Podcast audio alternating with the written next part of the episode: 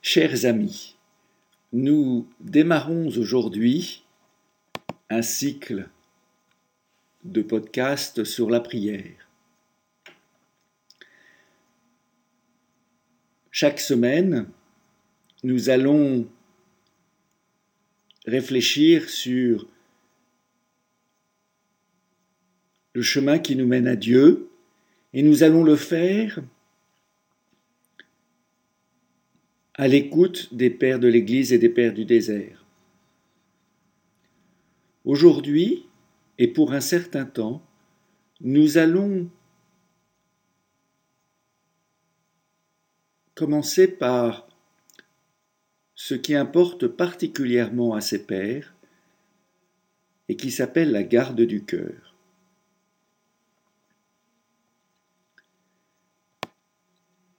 Le père de l'Église que nous allons suivre s'appelle Isaac le Syrien.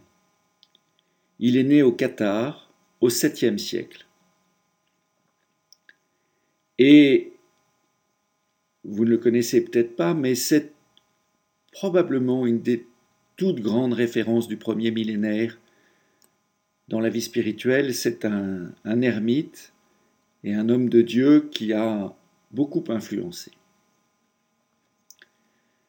Alors avant d'en parler, euh, je voudrais euh, réfléchir à qui nous sommes nous-mêmes. Et ce qui apparaît dans, à la lecture des évangiles et notamment des, des épîtres de Saint Paul, c'est que la manière dont l'homme est vu dans le christianisme s'apparente à un vase. Saint Paul aux Corinthiens, dans la seconde lettre, nous dit Car Dieu qui a dit Du milieu des ténèbres brillera la lumière, a lui-même brillé dans nos cœurs pour faire resplendir la connaissance de sa gloire qui rayonne sur le visage du Christ. Mais ce trésor, nous le portons comme dans des vases d'argile. Ainsi, on voit bien que cette puissance extraordinaire appartient à Dieu et ne vient pas de nous.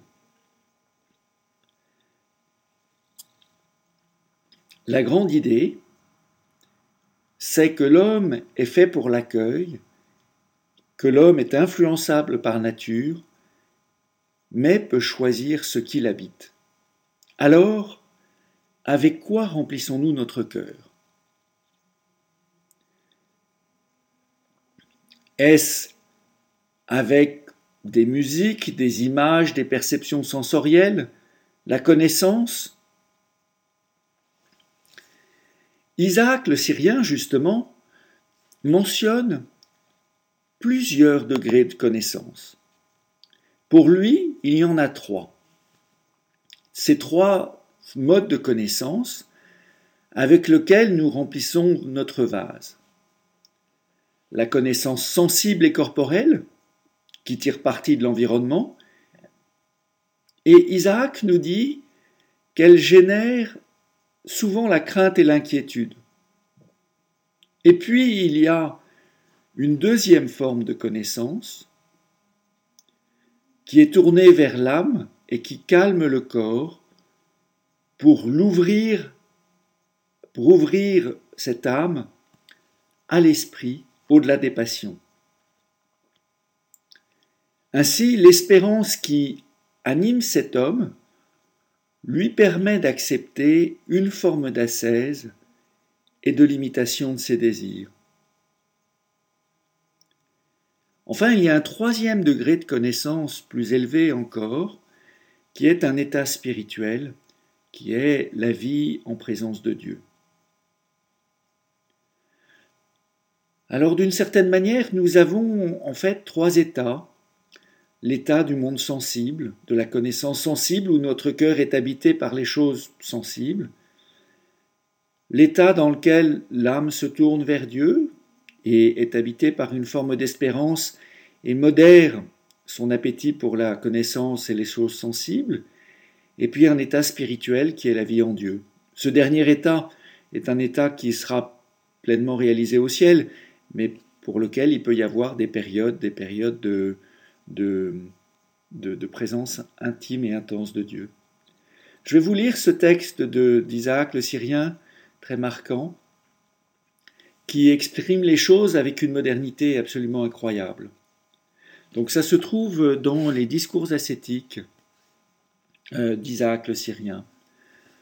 Lorsque la connaissance est sous la domination de l'amour du corps, elle s'attache à toutes les choses de ce genre la richesse, la vaine gloire, l'élégance vestimentaire, le confort du corps, l'intérêt pour la sagesse rationnelle, laquelle est bien adaptée à la conduite de ce monde, au foisonnement d'inventions nouvelles dans le domaine des techniques et des sciences, et à tout ce qui contribue à glorifier le corps dans ce monde visible. De tout cela résulte qu'elle est opposée à la foi, comme nous l'avons dit et précisé plus haut, et qu'on appelle connaissance dépouillée, parce qu'elle est dépouillée de tout souvenir de Dieu et engendre une faiblesse d'esprit irrationnel, du fait qu'elle est dominée par le corps et ne se soucie de rien d'autre que de ce monde. À ce degré, à ce degré la connaissance ignore complètement qu'il existe une puissance spirituelle, un gouverneur invisible qui conduit l'homme, une providence divine qui se soucie de lui et en prend soin d'une manière parfaite. Elle pense que tout le bien qui advient à l'homme, que tout ce qui le sauve de ce qui pourrait lui nuire, que tout ce qui le préserve des dangers et de nombreux périls qui nous menacent ouvertement ou secrètement et sont inhérents à notre nature, procède uniquement de nos efforts et de notre ingéniosité naturelle. Tel est ce degré où la connaissance croit pouvoir se vanter d'être elle-même la providence universelle, en accord avec ceux qui prétendent qu'il n'existe aucun gouvernement supérieur du monde visible. Cependant, il est impossible de se départir d'une inquiétude et d'une crainte continuelle pour le corps. Elle est tentée par la pusillanimité, la tristesse, le désespoir, la peur des démons, la lâcheté devant les hommes, les rumeurs concernant les brigands, les récits d'incidents mortels, le souci des maladies, la crainte d'être réduit à la pauvreté et de manquer du nécessaire, la peur de la mort, de la souffrance, des animaux dangereux, du soulèvement des flots de la mer et d'autres choses semblables qui nous menacent à toute heure du jour et de la nuit, elle ne sait pas jeter en Dieu ses soucis, avec la confiance que donne la foi en lui. Comme nous le voyons, ce texte du 7e siècle est d'une actualité incroyable. Et donc, la question qui se pose à nous aujourd'hui, avant de, euh, débuter vraiment ce cycle sur la prière, c'est avec quoi remplissons-nous notre cœur, notre cœur?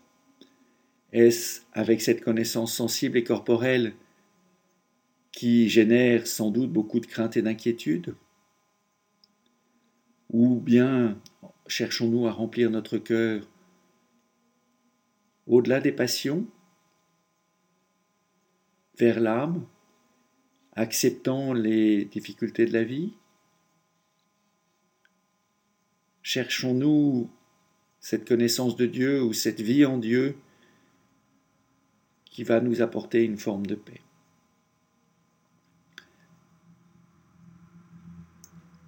Ce sujet de la prière est un sujet donc qui consiste à réfléchir à ce qui nous habite, mais qui consiste aussi à vouloir passer de la crainte à l'espérance. Voilà, nous en arrêtons là pour cette fois-ci et reprendrons la semaine prochaine.